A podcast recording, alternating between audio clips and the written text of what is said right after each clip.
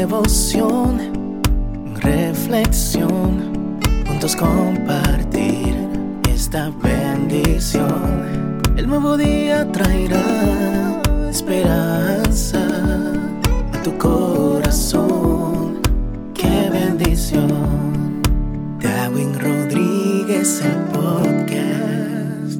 Meditaciones matinales para adultos sobre tierra firme escrita por el pastor Mark Finley. Mirando a Jesús.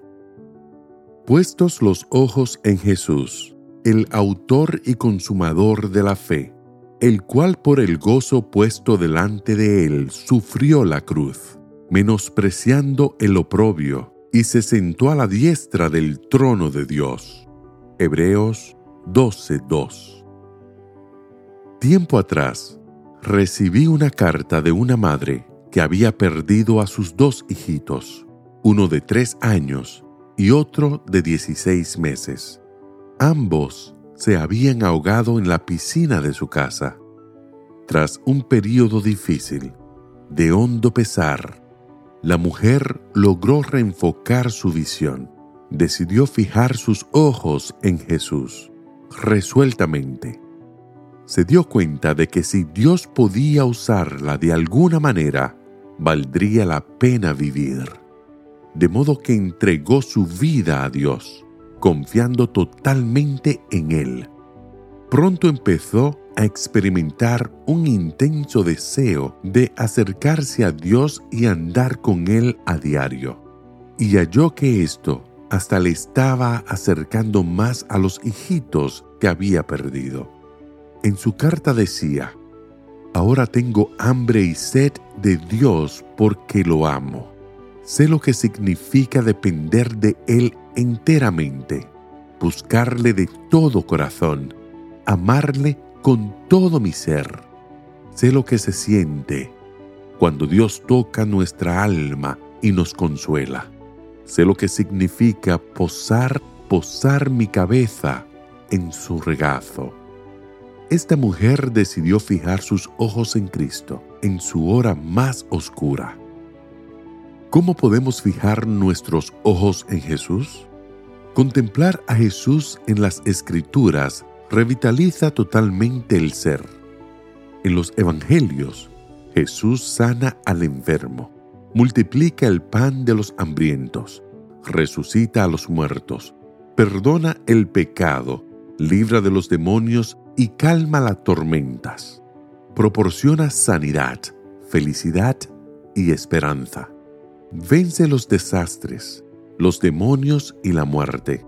Derrota la tristeza, el sufrimiento y la enfermedad. Triunfa sobre el pecado y sobre Satanás.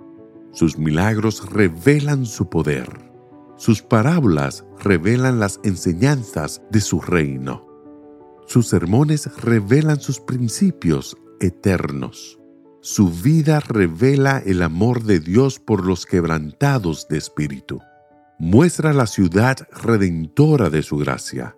Salva, perdona, transforma, cambia, renueva el corazón. A medida que fijamos nuestros ojos en Jesús, Dios cumplirá su maravillosa promesa registrada en 2 de Corintios 3:18.